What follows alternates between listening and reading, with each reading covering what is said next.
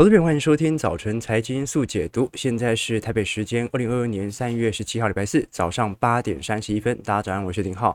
每天早上开盘前半小时，我们在这边陪伴着各位一起解读国际财经新闻时事的变化。好，那么昨天最重要的新闻就是联准会正式的进行升息，也就是说，这一次我们从二零二零年三月份以来的大幅度的量化宽松计划。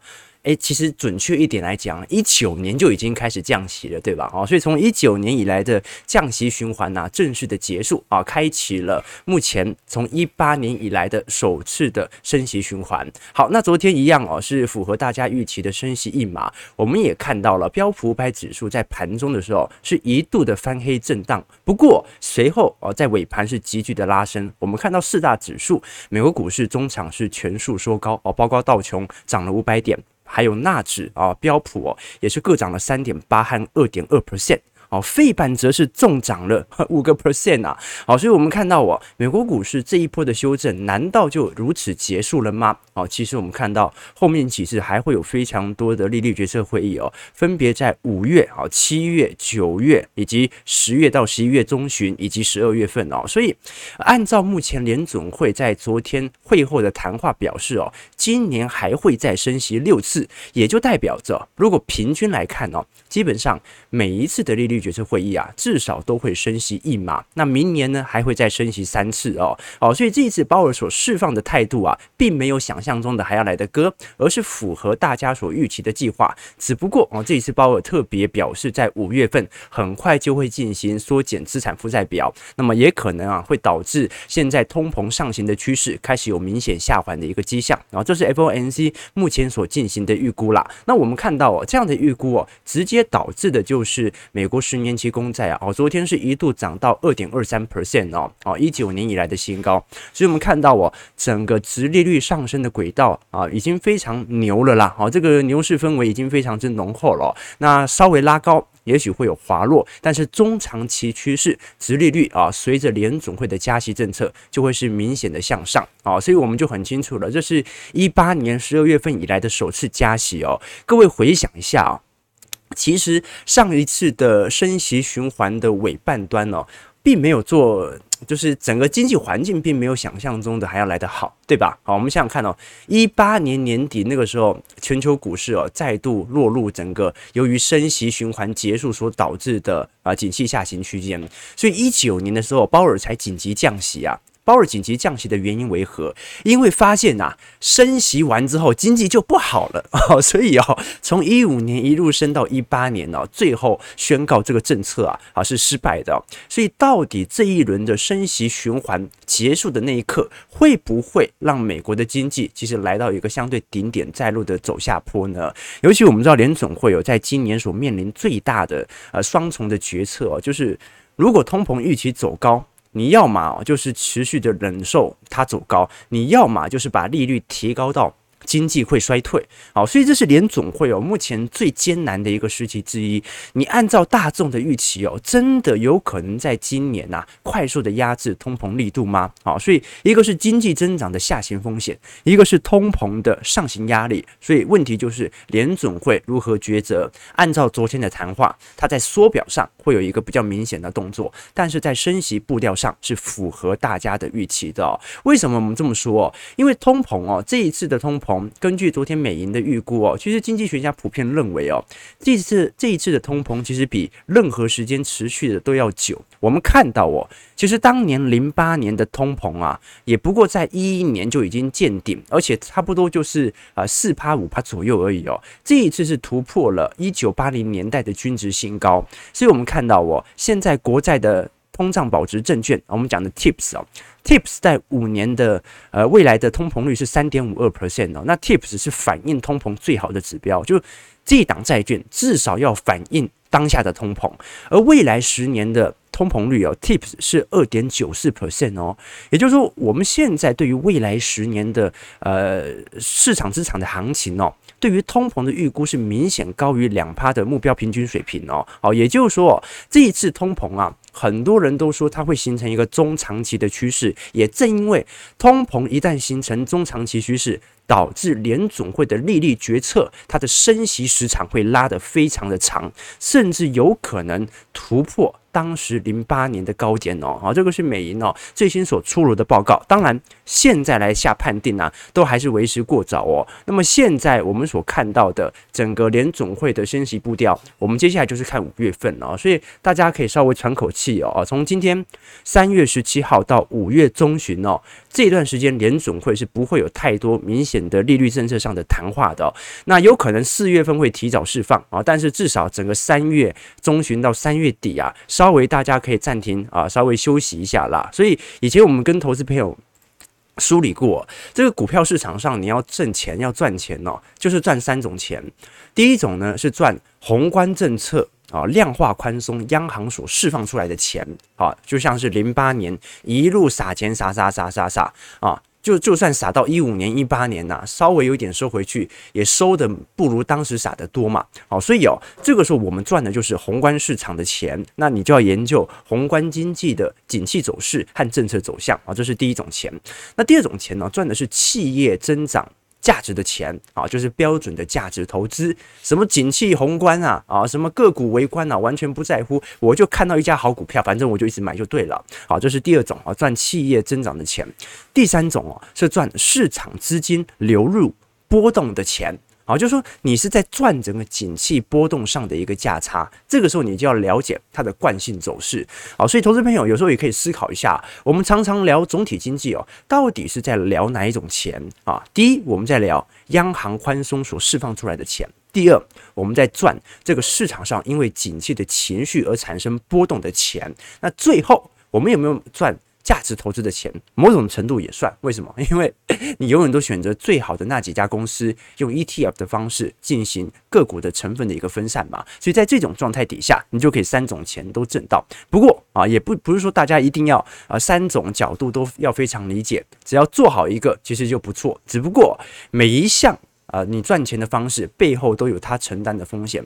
你以为纯股族没风险吗？纯股族的风险就是让你忍受它的资产的一个波动度啊，会随着市场上持续的一个大幅的波动。你可以忍受啊，大盘跌两成、三成，纳指已经跌两成了，你能够接受你的股票跌两成吗？好，所以这就是一个问题。好，那么我们看到哦，昨天高盛和美银呢都紧急发表了这一次关于联准会利率决策会议所发表的谈话。我们看到啊，高盛的目标是放在资产负债表的一个缩减身上，呃，现在预估哦，联总会的资产负债表，高盛预估会从现在的九兆美元呐、啊，一直到二零二五年会缩减到六兆啊。不过我们还是要很清楚哦，这一次的呃联总会的资产负债表哦，啊是从四兆变成八兆哦，所以即使到六兆哦，仍然不足以哦。回到当时二零二零年以前的水平，好，所以我们待会再从美银的报告来跟各位做一些具体的分析。美银是怎么看待联总会在今年的政策步调？是不是大家已经反映完联总会的今年的升息政策？所以美国股市已经见底了呢？待会来跟各位做一些说明。我们先看一下美国股市四大指数的表现。我们看到道琼工业指数上涨五百一十八点，一点五五 percent，收在有三万四千零六十三点。我们看到哦，昨天终于成功了站回月线之上。不过你看到上方季线哦，不止贯破了半年线哦，在昨天也正式的跌破年线哦。道琼已经是。本轮美国股市当中哦，相对比较抗跌了哦，但是仍然改变不了整个大盘的走势方向。我们再看一下标普，标普上涨九十五点，二点二四 percent，收在四千三百五十七点。昨天也是收复月线。纳指的部分呢，昨天涨幅就非常明显了，上涨四百八十七点，三点七七 percent，收在一万三千四百三十六点，勉强站回月线啊。不过这个上方的头部压力还是非常大了，所以投资朋友还是要理解到了，这个熊市就是这样了哦，就是。跌的你不知不觉，涨的你措手不及啊！你涨回来，你想要买的时候，又跌的你不知不觉，哈，很常会这样子。所以目前整个美国股市的结构框架仍然属于非常明显的空头格局。昨天的上涨。其实不代表任何的事情啊，至少我们要等到一个礼拜的之后的走势是否美国股市筑底成功，才能大致判定这一轮的利空到这边到此为止。我们再看一下费半哦，这个费半昨天也是站回月线了，不过啊，最近我们也看到了季线也掼破了半年线啊。那么如果啊没有跌破平台区的话，还稍微可以做一些期待了啊。不过费半。昨天上涨五个 percent，收在三千三百四十点哦。呃，它的一个表现哦，相对于科技股来看哦，还是有非常明显的买盘力道。至少跟纳指综合以及纳指的中小来进行观察哦。我们看到昨天费半哦，成分股是一片红哦，包括艾斯摩尔上涨了九个 percent，美光上涨八点九 percent 啊，NVIDIA 上涨六点六三 percent，AMD 上涨五点五 percent，高通四点三，Intel 四点零六，博通也上涨二点四二哦。那昨天台积电 ADR 大涨四点零三 percent，联电大涨四点二四 percent 啊，所以很有可能啊，在今天台北股市有稍微的系统单的回补，诶，但是回补的程度有没有可能像昨天一样啊？一开始回补的很踊跃，后续啊发现啊外资全跑了。我们待会要来跟各位做一些专题哦，到底台北股市外资从零七年买到一九年啊，过去这十年来的一个买超啊。是不是过去三年已经卖光了？很有可能哦，很有可能哦。我们待会来跟各位做一些图表来进行一些统计哦。那不管如何啦，啊，我们基本上做周期投资啊，就是依循着啊阴阳五行、四时轮回，对不对？就涨多了必跌，跌久了必涨。急涨快跌，缓涨慢跌，啊，贵急则贱，然后贱急则贵，啊，反正就是你要相信这个市场上它永远都会有周期的道理哦。所以，我们今天呢，也要来跟各位导读一本书啊，叫做《复利思维》哦。这本书哦，是一位华人作家王志远所写哦。那这本书它与其说是一本投资书哦，更像是一本人生复利哲学书啊。所以，我们待会要从复利的角度，从资产增值的角度啊。来跟各位介绍，要如何让自己的资产能够用非常稳健的方式，但是用爆发式的复利来进行增长啊！所以我们永远都要追求啊，低风险啊，低概率，虽然是低报酬，但有没有可能？低风险高概率稳健报酬呢？待会来跟各位做一些分析的。那我们今天一样会有两位抽出环节，那也欢迎我们的 YouTube 投资朋友在我们聊天室啊结束啊这一次直播结束之后，再在底下的留留言板来进行留言，说你要抽书啊。那至于因为抽书抽的是小编啦啊，所以取决于。你献出什么谄媚小编的话，然后他就会抽你，啊，大概是这样子。那脸书的投资朋友直接在底下留言就可以了。好，那我们现在拉回来聊一下美银，美银的看法为何？我们刚才看到高盛的看法来自于资产负债表的缩减计划。我们看到哦，美银这一次啊，其实出炉了一篇啊非常呃有趣的报告哦。这一次报告啊，在衡量市场上啊有没有一年是没有利空的。我告诉各位啊，答案是没有的。我们看到这张图表，从最下缘呐，从一一年开始聊起啊。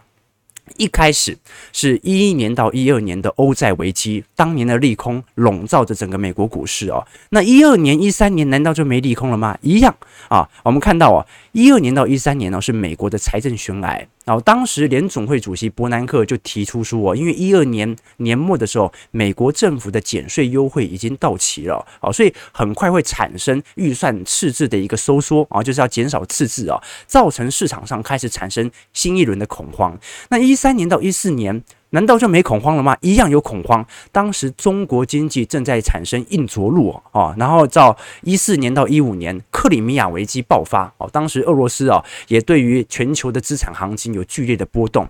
一五年哦，中国的硬着陆以及去杠杆正式的来袭，我们看到当时上证股灾开始。崩跌啊，哦，所以一五年全球股市开始进行回调。一六年到一七年，难道没有利空吗？有，当时市场上最担心的就是民粹主义啊所造成啊，呃，各政治地区的不稳定性。一七年到一八年最大的利空就是联总会的升息步调啊，发现啊遇到了经济瓶颈的下滑，所以一九年紧急降息，可是。一降息之后啊，马上就迎来了二零二零年啊，到二零二零年以前到一九年的美中贸易战。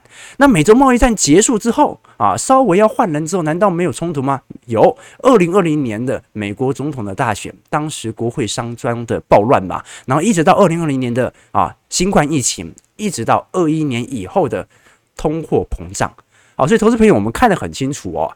没有一家投行会给予当年没有利空，也没有给一家投行会给予当年没有利多。我们永远都找找得出利空和利多，所以千万啊，这个美银的观点，我觉得这个就非常有道理了。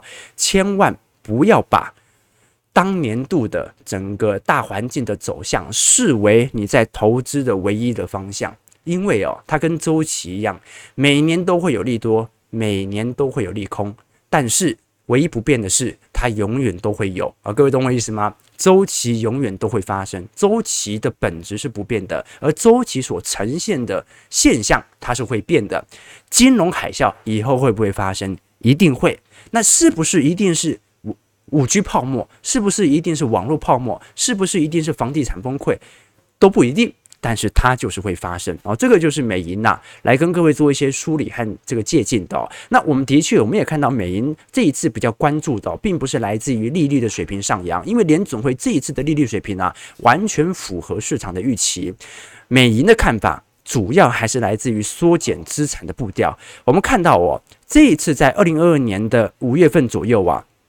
这个美银就认为联储会会开始首先进行大量公债的释出，开始减债，也就是我们看到的黄色的柱状体哦。那一直到二三年年中啊，我们会看到哦，非常明显，MBS 也会开始进行释出。MBS 就是我们讲的不动产抵押证券，所以在这种状态底下，我们就可以理解到了未来哦，在今年下半年的行情走向啊，利率水平的上升可能已经不是重点了。今年下半年的走向。取决于联总会缩表的速度有多快了啊！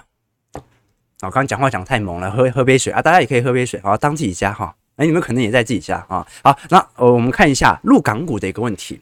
刚才我们聊了整个美国股市的大反弹走向哦，其实入港股到目前为止哦，昨天也开启了非常明显的反弹趋向。我们看到昨天香港恒生指数哦，哈，这个大涨了啊，接近。十个 percent 呐，好，上涨九点零八个 percent 呐。不过我们也看得很清楚哦，这个在熊市格局啊，空头格局就这样嘛，就是跌的你不知不觉，然后涨的你措手不及啊。你涨了这一根，哇，离月均线还这么远，你敢追吗？你敢追吗？哦，那当然啦，昨天哦，之所以陆港股开始大幅度的飙升，主要来自于啊。昨天，中国官方媒体哦，在进行相关的谈话当中啊，表明国务院的副总理刘鹤在主持的金融稳定会议报告当中哦，中美监管机构啊正在针对美国上市的中概股合作计划取得进进展，所以不一定会导致中概股全面回来港交所挂牌哦，而中国政府啊也持续的支持。各类的企业海外上市，诶，所以这产生了戏剧性的变化。居然中国政府啊，全面的支持中概股持续的啊往美国来进行挂牌哦。好，那这个时候我们看到恒生指数当下的波动性开始放大，但是我们从啊中国金融指数啊。Golden Dragon China Index 哦，来做观察，目前的卖超幅度啊，基本上已经超越了零八年的水平，就在前天啊，所以哦，这一波的卖压是不是到此结束呢？这就有一点难说了啊，这就有点难说了，因为哦，我们看到这么大幅度的一个卖超情形哦。看起来像什么？看起来像是全面的撤资，看起来像是放弃整个中国市场哦。我们看到中国主要科技股在香港以及美国股市的表现，我们看到阿里巴巴哦，啊，整个从香港股市高点的跌幅跌了七成哦，美国股市跌的幅度很大，跌到七成五哦。京东在港股跌了六成一，在美国股市啊跌了五成九。百度在恒生指数下跌了六成，在美国股市跌了六成七呀。新东方啊都。从高点已经跌了九成五了哈，跌到地狱哦。所以我们看到哦，其实美国股市的投资者哦，虽然我们看到很多大投行都在抄底哦，可是如果以宏观资金流出来看，它其实没有跌得比港股来得轻呐。所以外国投资者比港股投资人还要更加的看坏啊，这个中国股市啊，这些相关已经到美国挂牌的啊中概股哦，这也形成了一定的问题。所以昨天。港股的大反弹是不是意味着主体的信号开始发生？只是第一根啊，所以还没办法说得太准。我们看到啊，就算昨天大涨，整个量能比起来哦，相对于呃三月十号、十一、十四、十五号的一个卖压哦，这看起来 这个还还是敌不过，还是敌不过。所以后续还是值得我们大家来持续来跟各位做一些留意和观察了。我们看到其实整个。A 股啊和港股的这个整体的呃市值规模啊，其实都有非常明显的拉大当中哦，所以哦，未来整个资金呐北上的可能性还是会持续拉大的哦，整个大趋势基本上难以改变啦。有机会我们再来从港股的角度来跟各位多做一点分析啊。这个有网友留言说，刚才看浩哥喝水的模样好优雅啊，是吗？很优雅，是不是啊？多优雅啊！山上优雅啊！没事，没事，没事。好，我们看一下台北股市。我们看一下台北股市的表现啊。昨天台北股市哦，我卖压重重啊。哦，明明前天美国股市的系统单呐，就在大量的涌现啊，但是想不到啊，昨天啊一下子就卖下来了啊。昨天早盘一度大涨一百五十点哦，结果外资大幅度的承压，成交值成交值放大到三千九百七十一亿，三大法人合计卖超有一百八十三亿哦。不过啊，投信连三十一买了，投资朋友。啊，所以外资哦，这个连续四天卖，已经卖了超过一千亿了哦。所以投信反而创了历史上买超天数最长纪录哦。你就知道现在散户对于台北股市多热情哦。那我们看到现在台指期大概也上涨三百九十点左右哦，接近四百点哦。所以我们今天我放不不然跟各位聊一下好了。大家觉得今天开盘哦，假设开个三百多点好了哈。你尾盘会杀多少？因为我我之所以会这么说，是因为我们昨天看到了一个非常有趣的一个迹象哦，就是说，我们昨天台北股市，呃，尤其从新台币汇率来看哦，已经贬值到这个二十八点六七块了。哎，什么意思啊？一年三个月以来的新低哦，外资正在大量的把新台币赎回成美元哦。我们来做个统计哦，从零九年外资开始回补之后啊，你把它加总起来，一直到一七年哦，你会发现呢，外资的净买超是一点七四亿。那从二零一八年呢，外资开始开始进行高强度的卖超，除了一九年稍微买之外哦，你看到一八年、二零年、二一年，一直到二二年呢，都在卖超哦，所以它光是四年的时间就把过去九年的买超全卖掉了，投资朋友。所以我们看到一个非常明显的迹象哦，外资正在大幅度的撤离台北股市，而这个撤离台北股市的速度啊，把它过去十年的成本全部卖光哦。那投资朋友还是要理解啦，因为当时他买的够低，所以他现在卖的不一定能够哦。哦，所以很多人说啊，他卖卖卖卖到差不多跟当年买的资金差不多幅度就可以离开了，并不是这样来判定的哦，因为当时它的成本价只有现在台北股市价格的一半。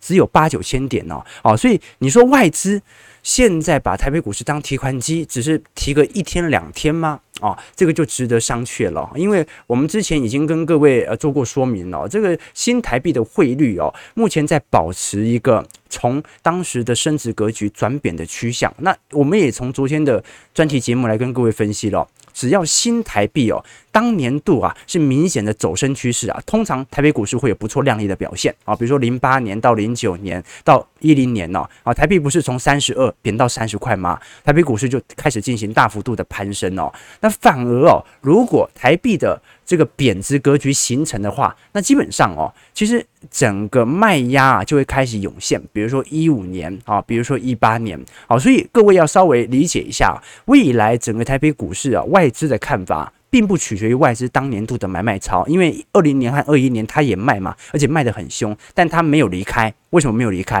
因为新台币没贬，就代表它没有把资金给赎回。现在它真的把资金给收回去了哦，所以这就值得大家来多做一些关注了。好，最后我们来看一下两场法说，第一场是红海法说，诶，红海昨天公布哦，这一次的股利政策哦，配发率会来到五成以上哦。那如果用去年的每股纯益十块钱来做计算的话，今年可以配五块哦。我们除以现在的一百块左右的股价，诶，今年红海的值利率可能会达到五个 percent 哦。哦，我们知道鸿海在去年是大赚一个股本啊，创下十四年以来的新高。在整个二一年的全年营收是五点九兆，年增率十二 percent 哦，包括毛利率、营业利润率和净利率哦，都来到六点零四、二点四九以及二点三二 percent，所以是三率三升哦。红海在整个财务上的稳健度是有明显的提升的现象。那今年我们到时候还是来观察红海具体跟斯特兰提斯。以及目前所开发的电动车相关后续的一个研发哦，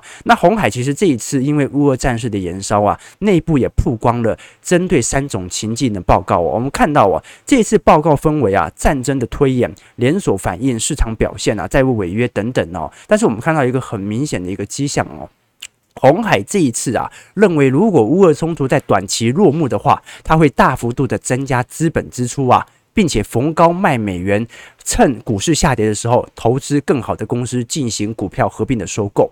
那么，如果是情境二啊，这场乌俄冲突变成长期抗争的话，红海是会减少目前的投资状态哦。如果美欧之间有参战的情形发生，那红海会暂缓目前所有的投资计划哦。所以，我们稍微可以理解一下，目前全球的这些大型公司巨头啊，尤其以收购为目标的这些巨头哦。目前对于乌俄战争的看法为何？好，最后我们看一下开发金。开发金近期股价稍微有点回调啊，不过回调没多久又开始回到一个多头格局哦。这一次开发金召开的法说会啊，从法人历史的盈余分配率来进行预估，今年的每股有可能会配付配息一点四块哦。哦，那现在这个股价大概十七点八块左右嘛，所以配息率是有七点八个 percent 的投资朋友。好，所以今年开发金哦，股价还有没有持续上推的可能性？啊，你认为它殖利率有点太离谱、太高啊？那就代表它股价还有上升的可能性嘛，对吧？我们看到开发金在去年的税后纯益是三百五十亿，历史新高啊，也比去年同期。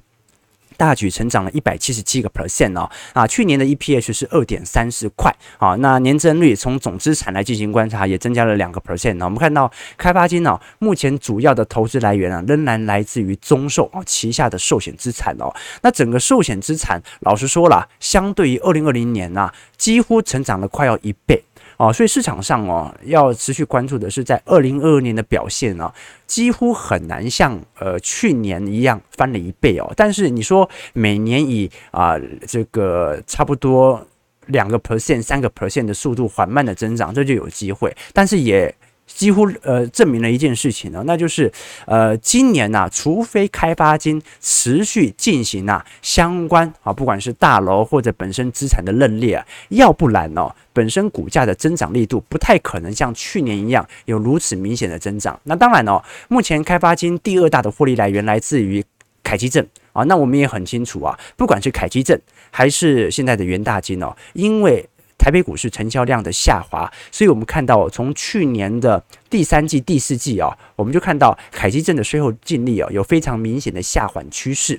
虽然总体来看比二零二零年来的高，但是今年可能会输给去年哦。啊，这个主要来源还是来自于成交量的问题。你想想看，去年最高都来到五千六千亿哦，那今年成交量差不多就是两三千亿嘛，最高就三四千亿而已，所以肯定会对于整个开发金啊，未来在凯基证上的营收会有些微的影响，提供给观众朋友作为一些思考啊。所以。今年不管是台积电啊，还是这些寿险业的金融股啊，本身都会有一个明显去估值的压力。但是我们同时也可以从殖利率的表现来稍微理解一下，到底它的股价的上升动能大概还有多少呢？啊，你想想看，殖利率如果从八个 percent 下滑到五个 percent，那股价也许就还有再上涨三个 percent 的可能性嘛。我们大概就是这样来做一些预估。好，八点五十八分了，马上来观察一下。我们今天来跟各位导读的这本书《复利思维》。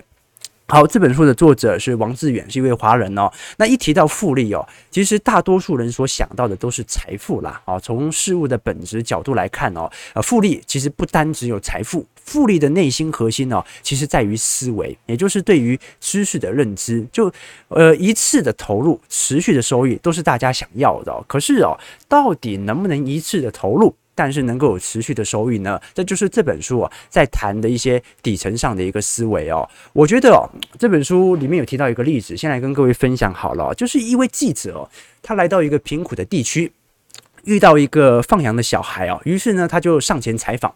然后这个记者就问这个小孩子说：“哎，你在做什么啊？”这个小孩就说：“我在放羊。”那记者又问了，他说：“为什么要放羊呢？”孩子说：“因为我要赚钱呐。”那记者说：“那赚了钱以后呢？”那孩子就说：“我要娶老婆。”那你娶了老婆以后呢？啊，我要生小孩。那生小孩以后呢？然后那个孩子就看记者，生小孩以后要放羊，要养小孩。各位懂我意思吗？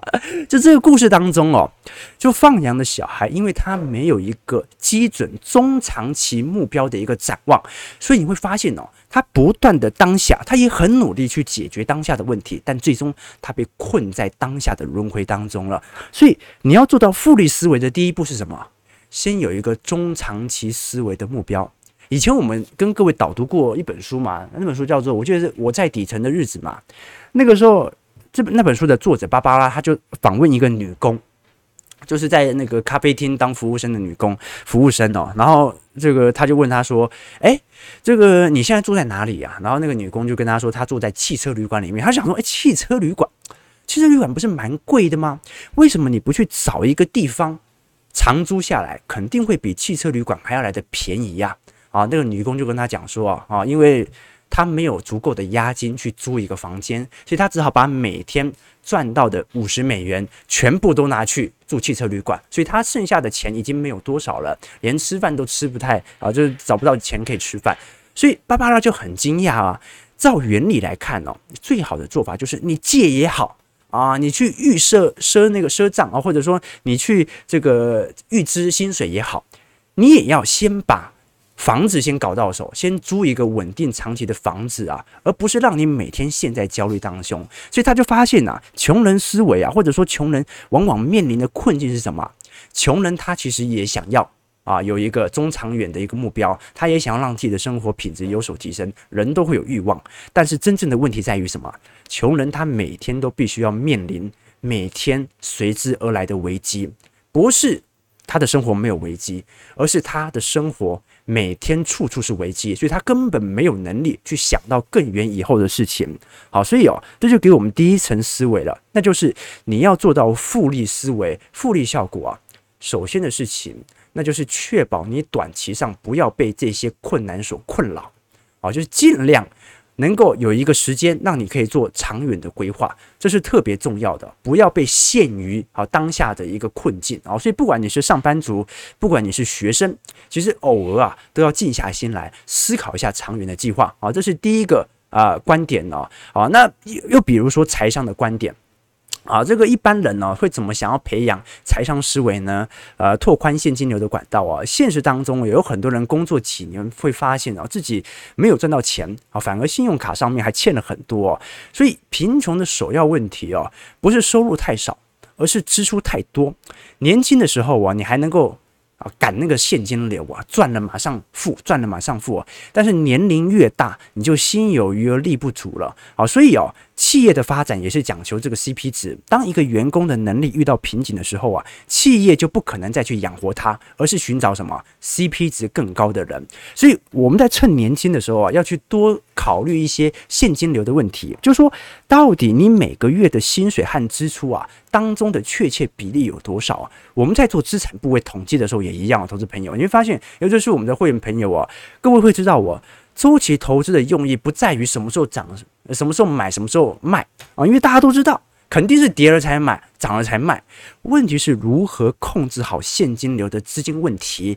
你投太少跟投太多都是一个问题。投太多，股市继续跌，你没有钱可以抄底；你投太少。你会浪费你的资产的报酬率，为什么？观众朋友，你不可以把单一股票的报酬视为你当年的绩效，你必须把你总资产、房市的报酬啊，你的现金的报酬，所有资产加总起来，跟你当年做投资得到的收益来进行比较，才有意义。不然你去当指数型投资者，搞不好最后会跑赢那些主动型投资者原因就在于啊，主动型投资者虽然赚的二十趴、三十趴，但他只投了两成的资金，所以一点意义都没有哦。好了，九点零三分哦，本来想要多导读一下这本书的，但是因为这本书华人写的啦，哦，所以很好看。啊，看得很舒服啊！这个这个国外的翻译的书比起来哦，相对来看哦，就是读得比较顺畅一点啦。那也是提供大家用另外一种角度来思考我们现在所面临的生活。好，台北股市开盘上涨四百一十六点，收在一七三五七，成交量呢今天明显放大哦，哦，有四千五百亿哦，哦，今天会不会破五千亿呢？哦，有的话哈，那就是很明显的呃换手再上攻的一个迹象了。不过啊，开盘四百点。收盘还会在四百点吗？好，大家可以留个言啊，来做一些想法和借鉴啊。反正过四个小时，大家就见真章了，对吧？好，感谢各位今天的参与啊。如果喜欢这本书，欢迎各位可以在底下留言说你要抽书，以及留一些小编喜欢的话喽。好，好，感谢各位今天的参与，我们就明天早上八点半早晨财经速解读再相见。祝各位投资朋友看盘顺利，操盘愉快。